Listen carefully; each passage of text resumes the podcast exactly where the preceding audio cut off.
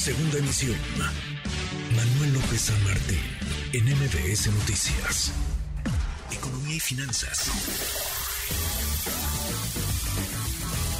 Con Eduardo Torreblanca. Lalo, qué gusto, qué gusto saludarte, ¿cómo te va? Igualmente, Manuel, como siempre es un gusto poder saludarte y tener el privilegio de saludar a las personas que nos escuchan en este momento. Buenas tardes. Muy buenas tardes. ¿Será que ahora sí, por fin, Lalo, después de varios meses, más de un año, diría incluso, podemos ser optimistas? ¿Será que ahora sí la inflación nos da un poquito, un poquito de esperanza? ¿Cómo lo ves? Sí, la esperanza, eh, sí, la esperanza creo que está ahí. Eh, y siempre en el caso de la inflación hay que tener mucho cuidado porque siempre hay eventos nacionales o internacionales que en un tris cambian la tendencia de la inflación. Recordemos en aquel buque mercante que se atravesó en el canal de Suez, si no mal recuerdo, estuvo ahí atorado en el canal de Suez y que impidió el traslado de mercancías por esa importante vía. Eso generó presiones inflacionarias y entre otras cosas, por ejemplo, qué curioso, pero significó eh, eh, cierta escasez de papel de baño para el baño.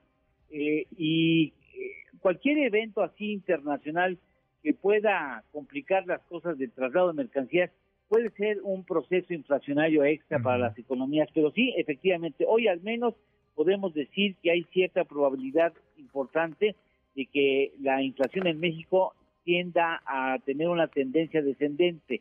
En octubre quedó en 8.41, la primera quincena era de 8.53% y en agosto y septiembre había sido medida de en 8.70% en ambos meses.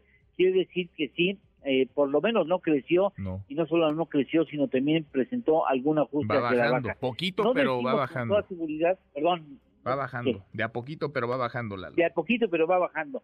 No podemos decir con toda precisión, Manuel, que tiene esa tendencia descendente por la inflación subyacente.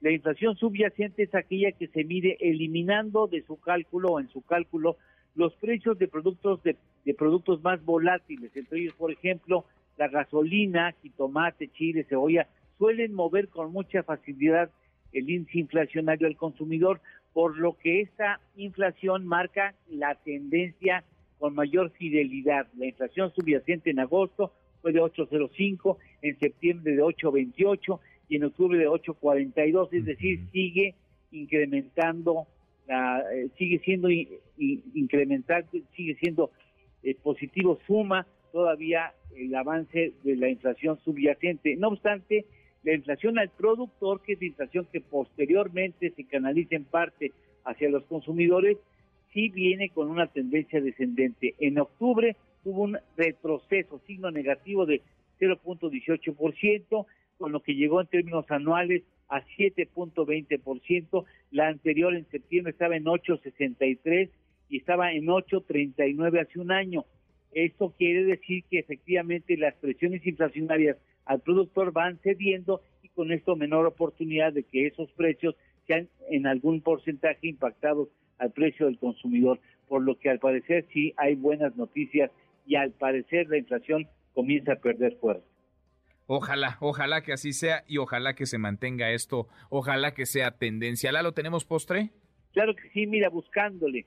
La, el periodo sexenal con menor inflación en el país la obtuvo Adolfo López Mateos en el periodo 1959-1964. Tú todavía no nacías.